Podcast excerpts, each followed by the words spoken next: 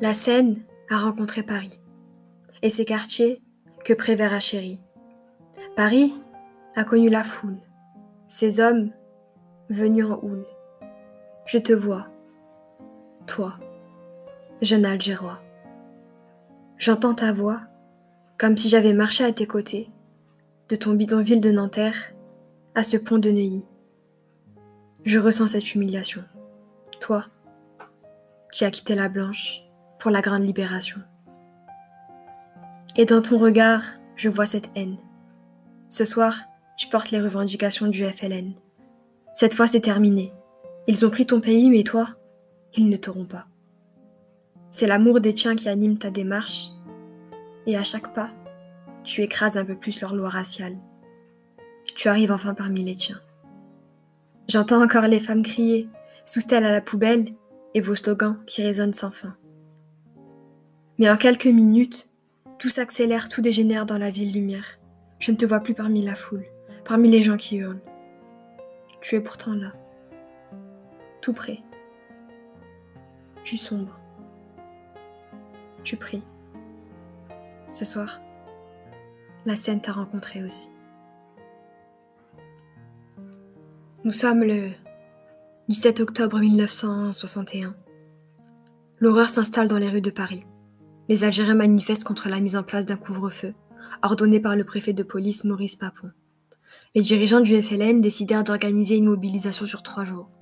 Le premier jour, les hommes, les femmes et les enfants devaient défiler dans les rues de Paris. Le deuxième jour, les femmes devaient manifester pour réclamer la libération de leurs maris ou de leurs enfants, dont l'incarcération la veille était plus que prévisible. Et le troisième jour, les ouvriers et les commerçants algériens devaient observer une grève générale de solidarité avec les manifestants.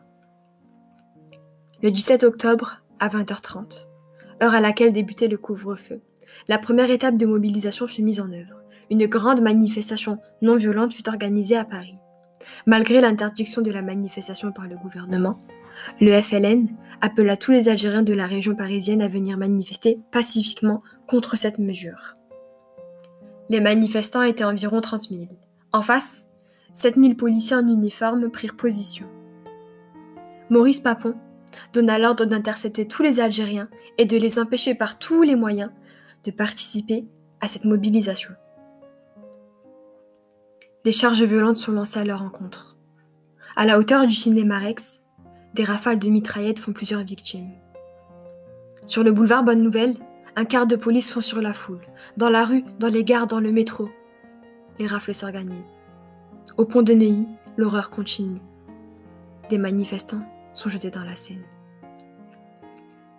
Des témoins décrivirent dans de nombreux quartiers de Paris des scènes d'exécution à l'arme à feu, de mutilation à l'arme blanche, et d'entassement des cadavres. Des policiers rapportaient. À la station de métro Austerlitz, le sang coulait à flot. Des lambeaux humains jonchaient les marches des escaliers. Au palais des sports, on les entasse, et par milliers, ils sont placés en détention ou expulsés. À l'époque, les autorités françaises ne reconnaissent que deux morts et 64 blessés.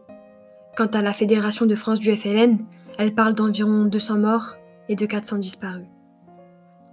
Après cette terrible nuit, l'État français s'employa à recouvrir les massacres du voile de l'amnésie. La création d'une commission d'enquête parlementaire fut bloquée. La publication de plusieurs livres, interdite. Les bandes d'un documentaire furent même saisies par la police. Pendant des années, la radio et la télévision, contrôlées par l'État, n'abordèrent pas le sujet. La France a nié pendant des années le massacre de cette nuit. Ce n'est qu'en 2012 que François Hollande rend hommage aux victimes et évoque la violence de cette nuit. C'est la première reconnaissance officielle de ce massacre par la France. La question algérienne fait l'objet depuis des années d'une indéniable réactivation. Car le silence n'est plus possible dès lors que des groupes s'affrontent sur le registre de la mémoire.